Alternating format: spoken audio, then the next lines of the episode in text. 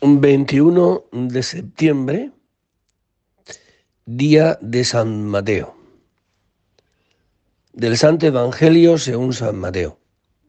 En aquel tiempo vio Jesús a un hombre llamado Mateo sentado al mostrador de los impuestos y le dijo, sígueme.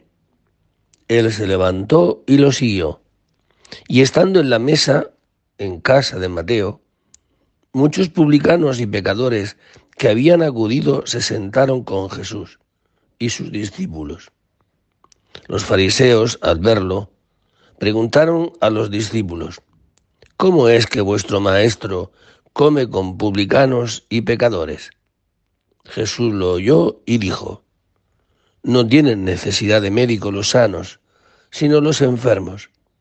Andad, aprended lo que significa misericordia quiero y no sacrificios, que no he venido a llamar a los justos, sino a los pecadores. Palabra del Señor. Bien, pues esta, este Evangelio, contado por el mismo Mateo, habla de la vocación, de la llamada de Jesús a este Mateo, que en Lucas y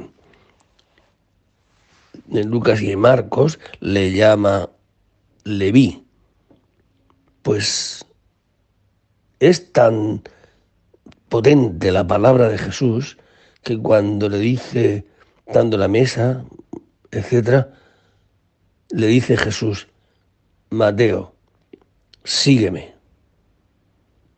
Se levantó y lo siguió. Esto es lo que hace la palabra de Dios.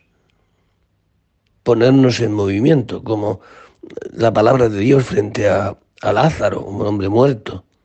Lázaro, sal fuera. Y Lázaro sale fuera. ¿Quién no tendrá la palabra de Dios? ¿Qué fuerza no tendrá? Por eso el pueblo de Israel es tan sabio, ¿no? Te escucha. Solo hay un Dios. Porque si lo escuchas, solo tendrás un Dios. Y amarás a tu prójimo. Esto es lo que hace el escuchar, como esto lo vemos mucho ¿no? en, nuestro, en nuestro día a día, ¿no? Una persona que escucha siempre, aunque sea el castellano, eh, con deje andaluz, pues hablará con deje andaluz. Y el que escucha con deje mm, vasco, pues hablará de una forma con deje mm, vasco. La palabra es tan importante que quien, repito, la escucha, su vida cambia. Es como el sembrador que siembra, si cae en tierra, en tierra buena, da fruto.